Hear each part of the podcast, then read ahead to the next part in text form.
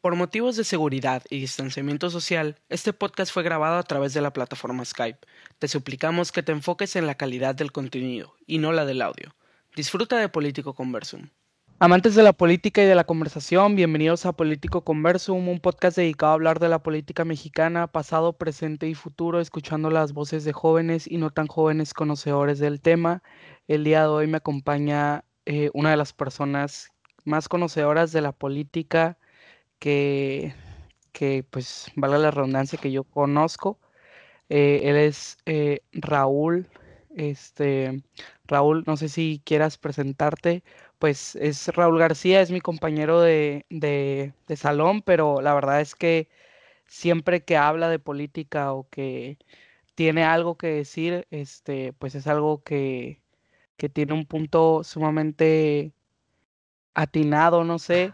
Entonces, ¿algo que quieras decir, Raúl, para presentarte? Eh, pues sí, pues primero que nada, pues quiero decir que yo no lo sé todo. Hay veces en las que me equivoco. Sí es cierto que yo tengo pues un conocimiento amplio de los ámbitos políticos en lo que respecta pues a México, pero sí es un, sí es un tema de gran interés para mí, es un tema que yo pues analizo, cuestiono constantemente, eh, me informo las veces que tengo la, la oportunidad, eh, leo cuando se me genera alguna duda o interés en respecto a un tema y, y sí, pues nada más quería aclarar eso de que pues sí me puedo equivocar, eh, pero pues trato de dar toda mi información en base a todo aquel dato que yo me encuentre. Muy bien, pues el día de hoy vamos a estar hablando de Andrés Manuel López Obrador. Este es un tema pues sumamente polémico, pues porque todos sabemos que Andrés Manuel López Obrador es actualmente el presidente de nuestro país y pues su historia empieza en la política mexicana muchísimo más atrás de la presidencia que él está manejando, pues este Andrés Manuel pues lleva muchísimo en el escenario político de México, este desde pues prácticamente los setentas, eh, siendo director del Instituto Nacional Indigenista del Estado de Tabasco y pues hasta ahora su último cargo que está representando que es presidente de los Estados Unidos mexicanos. Quiero empezar este, haciéndote una pregunta, Raúl. ¿Cómo tú observas el panorama político federal al que el presidente nos ha llevado en general? ¿Cómo, ¿Cómo lo ves? ¿Cómo lo sientes? Pues en general veo un panorama político complicado.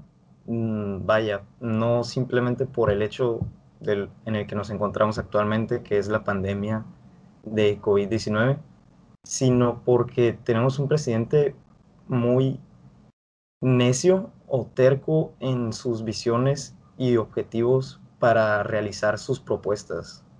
Eh, vemos un presidente que está en constantemente peleado, ya sea con diversos eh, sectores empresariales o políticos, incluso hasta periodistas. Y yo considero que parte de esa actitud que tiene se debe mucho a, como tú dices, él, ya ha estado presente en el panorama político de México desde hace tiempo y siempre ha sido pues cuestionado, polémico o controversial, por lo que yo creo que ya ahorita tenemos un presidente que está muy, eh, se puede decir, cansado de las críticas externas. Lo veo muy atrincherado en lo que vienen siendo sus ideas y propuestas para hacer su, pues, su plan presidencial. Eh, mucho de ese plan, pues que desafortunadamente para él no se va a poder realizar por las condiciones actuales globales. Espero yo que sea, sea, se, ¿cómo se dice? Se vuelva un poco más abierto a lo que vienen siendo las críticas u opiniones de otros, de otros lados. Eh, pero sí veo eso muy característico del presidente, de ser muy como, ¿cómo decirlo? De estar atrincherado en lo que viene siendo por toda esta crítica externa que recibe, que en, lo que yo considero pues es de mayor magnitud a, a presidentes pasados que por lo menos a mí me ha tocado ver.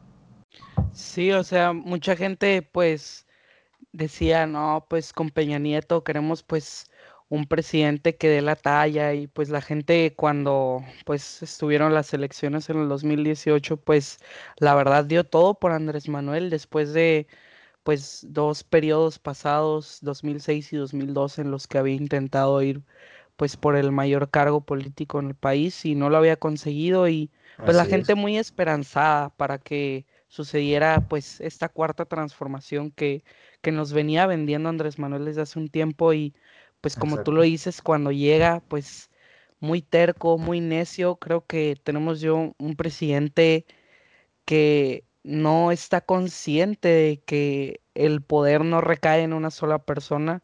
La verdad, en lo personal, me preocupa que tengamos un presidente que, que quiera que las cosas salgan como él quiere. Y si no salen como él quiere, estamos hablando de que el neoliberalismo, que eh, la vieja política y no sé, empieza a echar culpas y a patalear.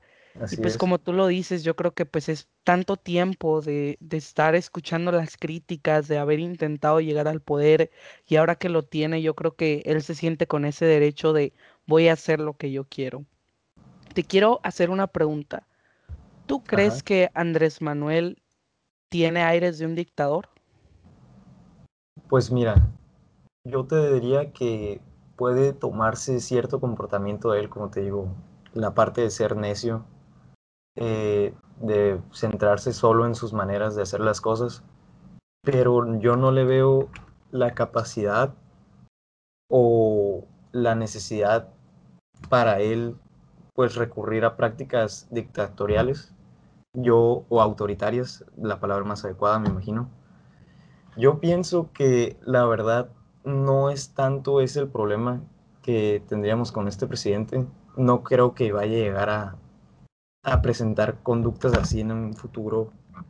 Yo lo que más pienso o lo que más me preocupa de este presidente es cómo se cierra tanto en, en opciones o deja pasar oportunidades por, eh, como ya había dicho, porque tiene su forma de ver las cosas y para él así tiene que hacer las cosas, que es lo que te digo, que es un poco autoritario de él, que sí le veo y sí lo reconozco eso.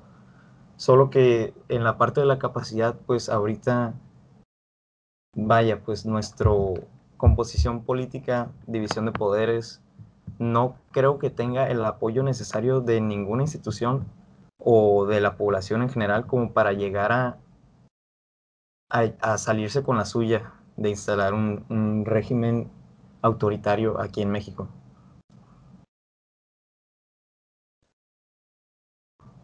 Em, la verdad, yo creo que un problema que AMLO podría dejar es que está intentando darle demasiado poder a su gobierno y siento yo que cuando él salga del escenario político del país, porque pues él ha dicho que después de que termine su periodo en la presidencia, pues él se va a retirar de la política, siento que puede dejar pues un escenario como con una balanza de demasiado poder a, su partido y que gente que está ahí, exactamente gente que está ahí, se aproveche de todo el poder que ha venido construyendo el presidente y empieza a hacer cosas pues que incluso AMLO no quisiera hacer. No sé, pues él está rodeado de muchos políticos que históricamente han sido pues corruptos, que los ha recibido a pesar de que pues él ha ha luchado contra esta corrupción y siento que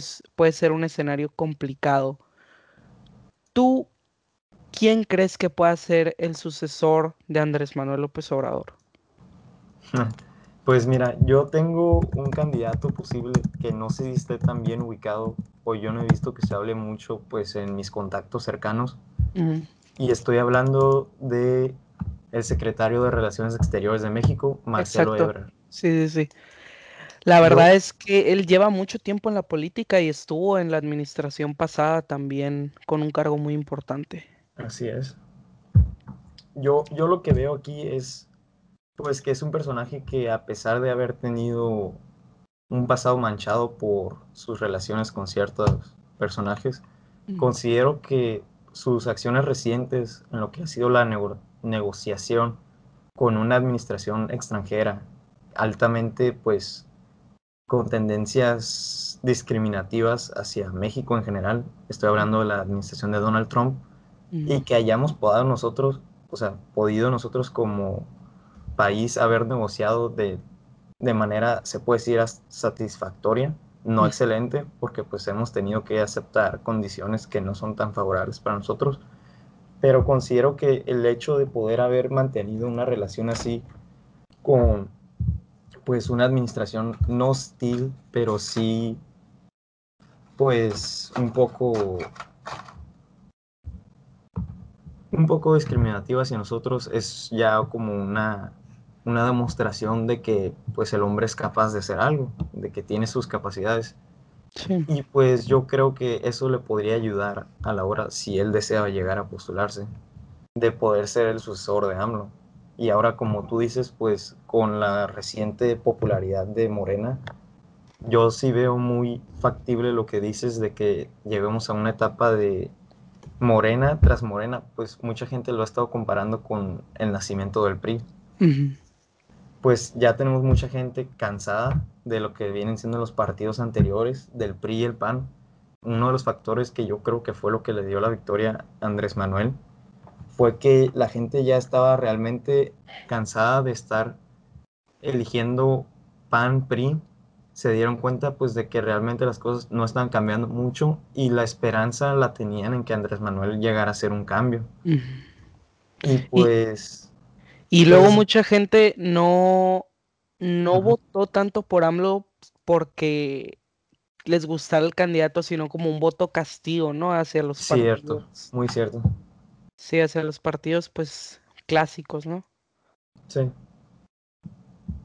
Ahora, ¿qué crees que haya pasado en el 2006 y en el 2012? ¿Crees que AMLO haya ganado esas elecciones o, o no? Pues mira, no, no dejo de considerar la posible o la posibilidad de que hubiera sido fraude electoral fue una, una diferencia muy mínima. De, sí, medio, punto medio punto porcentual lo que fue. Exacto. Sí, sí, fue muy, pues muy cerrado y muy, pues sí, controvertido. Pero yo la verdad no, no sabría afirmar ninguna de las dos opciones porque pues siento que nos falta un poco más de información. Hay muchas cosas pues que de las que nunca nos vamos a enterar, obviamente. Pero sí, eh, sí, la verdad, yo quisiera creer que no hubo, que sí fue una victoria muy pues cerrada de Felipe Calderón. Eh, sin embargo, pues como te digo, no descarto la idea de que pudiera haber sido. Quién sabe en un futuro si se declasifican algunos documentos, capaz nos podríamos llegar a enterar. La verdad no lo creo. Y si, si hubiera pasado, ya hubiera pasado por conveniencia política por parte de AMLO sí, el, sacar la prueba de, miren, yo les dije que me robaron y aquí están las pruebas y tal. Sí, exactamente. Yo creo que en el caso, porque AMLO pues dijo que le robaron las dos elecciones, la de 2006 y 2012. Yo creo que si alguna le pudieron haber robado, habría sido la del 2006, porque siento que en el 2012 Peña Nieto hizo pues una, una candidatura con una campaña pues que fue brillante en el sentido de casarse con una actriz famosa, este, ser guapo. Básicamente lo que está haciendo ahorita Samuel García en Nuevo León con un influencer, tener pues presencia en redes, decir estupideces. Entonces yo creo que en 2012 pues Andrés Manuel no... Por no, sí, yo, yo también creo lo mismo. Sí, como tú dices, Peñito tuvo muy buena campaña en 2012. Yo recuerdo, pues, sí, sí, veía mucho apoyo. Se creía que las cosas iban a cambiar, como te digo. Pero pues es, ha sido una historia aquí en México políticamente de decepción tras decepción. Desafortunadamente no creo que podamos decir que hayamos tenido, por lo menos en años recientes, hablo desde 80s para acá, una presidencia con la que hayamos estado conformes como mexicanos. Yo creo que seguimos en esa tarea de, competencia democrática entre los partidos para que realmente se nos, se nos pueda dar un buen gobierno. Siento que seguimos muy, muy atados a nuestras raíces, pues no autoritarias, sino de dominación de un solo partido. Siento que todavía nos falta mucho en el desarrollo político, en poder ampliar nosotros, pues, nuestra habilidad democrática en el país. Y yo creo que, la verdad, ahorita vamos empezando, vamos dando pasos de bebé en lo que viene siendo una democracia abierta a otros partidos. Ahorita nomás hemos tenido tres partidos, por lo que yo espero que ya en un futuro cercano, si no, si no se vuelve otra, otro PRI con Morena, ojalá y salga un partido ciudadano con propuestas más benéficas, con objetivos más claros y más centrados en la población en general. Pero sí, la verdad, pues eso es mi esperanza pero sí. Ahora, ahora que mencionas todo este sentido de, pues que no se están haciendo tan bien las cosas, ¿qué crees que AMLO ha hecho bien? ¿Qué esos puntos positivos? Porque pues con ningún presidente mm, se puede hablar todo mal y con ninguno se puede hablar pues todo bien. Todos tienen sus puntos positivos y negativos. ¿Qué crees tú que está haciendo bien el presidente actualmente? Pues mira, yo creo que ha hecho pues por no decir pocos aciertos, sí ha tenido varios, no bastantes, pero sí considero varios. Uno viene siendo la capacidad de negociar con Estados Unidos, que no se le atribuye necesariamente a él, pero pues parte de su gabinete. Eh, la capacidad de poder haber dialogado con los empresarios para llegar a un aumento del salario mínimo ahí por el 2018-2019, si no me falla la memoria el poder haber negociado para un aumento a lo que viene siendo la pensión a los retirados. Siento que el apoyo económico a los, a los ya retirados de la sociedad, o sea, hablo de las personas de edad avanzada que ya no pueden trabajar por, por X o Y razón, si es una discapacidad, una enfermedad o algo, siento que ese apoyo sí los beneficia. Y pues la verdad, siento que sí tiene una capacidad de negociar, pero como te digo, por estar tan cerrado en su manera de resolver las cosas, yo creo que ha sido lo que más lo ha detenido de llegar a tener un, buen, una buena,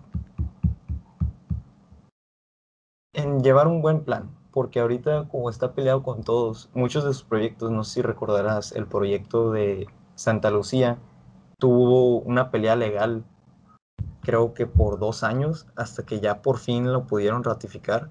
Sí, fue muy, muy larga. Sí, entonces pues el estar entre pelea y pelea le hace, le ha pues dañado hasta incluso sus propuestas más grandes, como lo son los proyectos del aeropuerto de Santa Lucía. También el tren Maya. El tren Maya. Muchas trabas.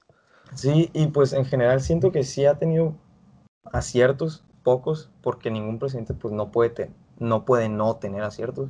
Mm. Y yo creo que es importante que sí, pues rescatemos un poco esto porque yo como lo veo en las redes sociales, en general, pues la opinión del presidente es muy negativa. No sé si tenga que ver con mi estado o con la gente pues en la que me rodeo.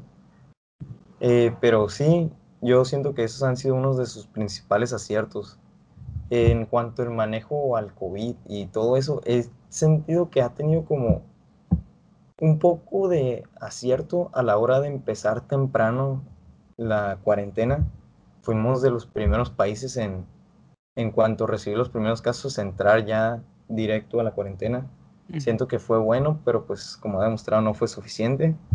Siento que todavía falta una mayor inversión en infraestructuras como la salud, la educación y yo creo que es mucho de esa falta de inversión en esos sectores se debe a su necedad por endeudarse, por motivos políticos, obviamente. Él no quiere ser un presidente que pase dando sí, con una deuda, sí. Ajá.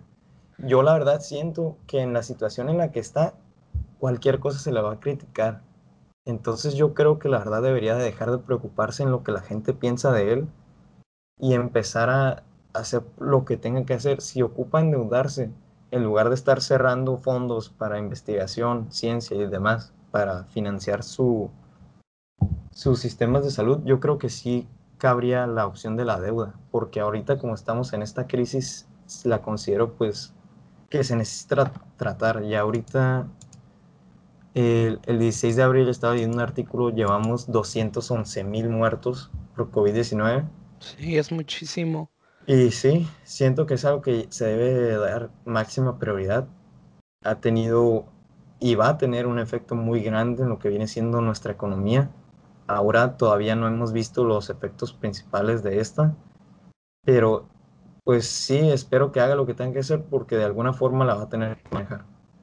Sí, luego pues la verdad se le ha criticado mucho pues lo de las vacunas, todas estas conversaciones que ha tenido, luego la proveniencia, pues se han hecho pues tratos con, con algunas vacunas que pues no son como que las que tienen más renombre a nivel mundial, ah, este pues no son suficientes, han ido llegando, pero pues al menos está fluyendo, pero la verdad es que se tiene mucho que hacer porque yo creo que para López Obrador el hecho de que esta pandemia haya llegado pues le detuvo totalmente los planes que tenía porque pues se le frenó, todo el presupuesto se le va a ir para eso y pues probablemente el resto de su presidencia va a tener que lidiar con el COVID porque pues como ya lo vimos es algo que llegó para quedarse y va a ser difícil cómo, cómo lidiará con esto en, en los próximos los próximos años. Y también, como tú lo comentas a mí, algo que me parece muy raro es que si Andrés Manuel está tanto en, en contra de, de la opinión pública y de lo que dicen de él, que se exponga diario en las mañanas a hablar de su gobierno. Se me hace como que incongruente que si odia tanto lo que los medios que dice que son fifís, que dice que son vendidos, pues ¿por qué te paras todos los días? ¿Tú qué opinas de las mañaneras? Pues lo, ahí como decía, es más que nada como intención para dar imagen política de que es el presidente que da la cara a los mexicanos cada día. Yo creo que es más parte de su discurso que por fines prácticos. Eh, las mañaneras, pues desde un principio yo lo vi como una forma de hacer presencia entre la población. Y es como una forma de que no dejen de hablar de él, pues. Yo siento que esa es como su principal función eh, pues no necesariamente generar polémica para que hablen de él, sino de simplemente estar mandando la imagen de que está al tanto cada día pues de lo que está pasando en nuestro país y de que nos presente a nosotros por, por su imagen pues que está escuchándonos o esa es la impresión que quiere dar pues. Sí, el hecho de ser el presidente del pueblo y estar todos los días escuchándolos o no sé, luego también a veces siento que tiene la intención como de engrandecerse, no sé si has visto algunas veces que va gente y le pide cosas rogándole, llorando y él ah, supuestamente los escucha, pero pues normalmente pues no, no se hacen muchas cosas. Sí, no, nomás los pone en la lista. Exactamente, y dice eh, que te, vete con tal este asistente y cuéntale tu problema y se van a resolver las cosas, pero pues es muy difícil que un presidente atienda como casos específicos y aislados, es, es, imposible, pero pues como tú lo dices, lo hace por imagen y por el, el querer ser recordado como este presidente que dio la cara todos los días a las 7 de la mañana, no sé, Así es. Y pues la cosa está complicada, ¿no? La verdad es que pues Andrés Manuel tiene mucha tela de cortar. Me gustaría seguir aquí hablando pues de muchas cosas que ha hecho, la verdad. Si es posible, me gustaría hacer una parte 2 de este tema contigo en el caso de que quisieras volver. Oh, claro. Eh, y ahora te quiero, para terminar, hacer una última pregunta. Ok. ¿Tú crees que Andrés Manuel vaya a ser recordado como un buen presidente o como un presidente malo o un presidente... ¿Tú cómo crees que vaya a ser recordado? Es una pregunta difícil. Pues yo la verdad siento que lo que vamos a recordar dependerá mucho de que lo vaya a suceder o más bien que lo vaya a reemplazar en un futuro. Eh, esta frase me gusta mucho eh, es una frase que dice, la historia está escrita por los vencedores. yo creo que muchas de las polémicas que ahorita estamos hablando, así como sucede con las que han sucedido en, en los años que vemos en los libros de historia, pues no se hablan de la manera tal cual como pasan o no vemos todo el contexto. Yo siento que la opinión de AMLO va en un futuro va a depender mucho de lo que vaya a ser el futuro político del país.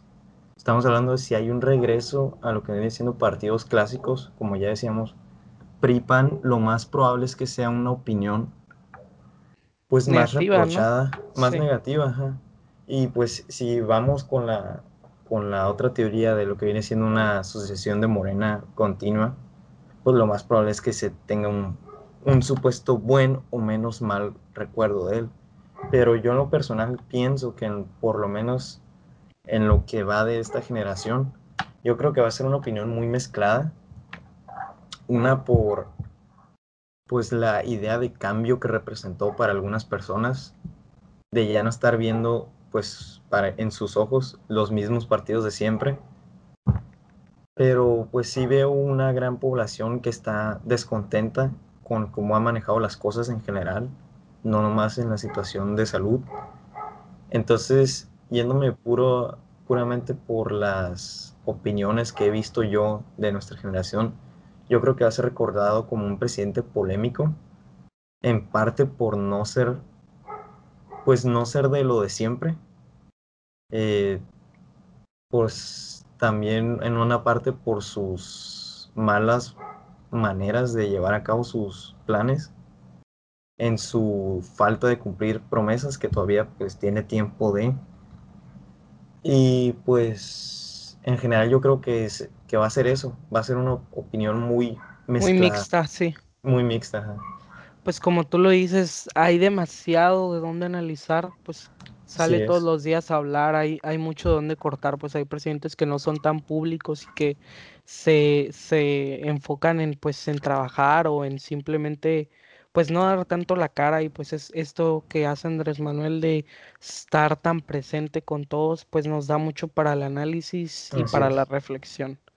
Y pues Raúl, muchas gracias por haber este aceptado la invitación. La verdad, como te digo, me gustaría seguir hablando aquí mucho más tiempo, pero pues tenemos un límite, pero aún así valoro mucho el que hayas estado aquí y espero que algo menos, pues no sé, para la parte 2 de este tema, si es que se hace, o para alguno de los temas que, que ya tengo asignado, pues nos puedas acompañar para que nos des de esa este, gran oratoria que se te da.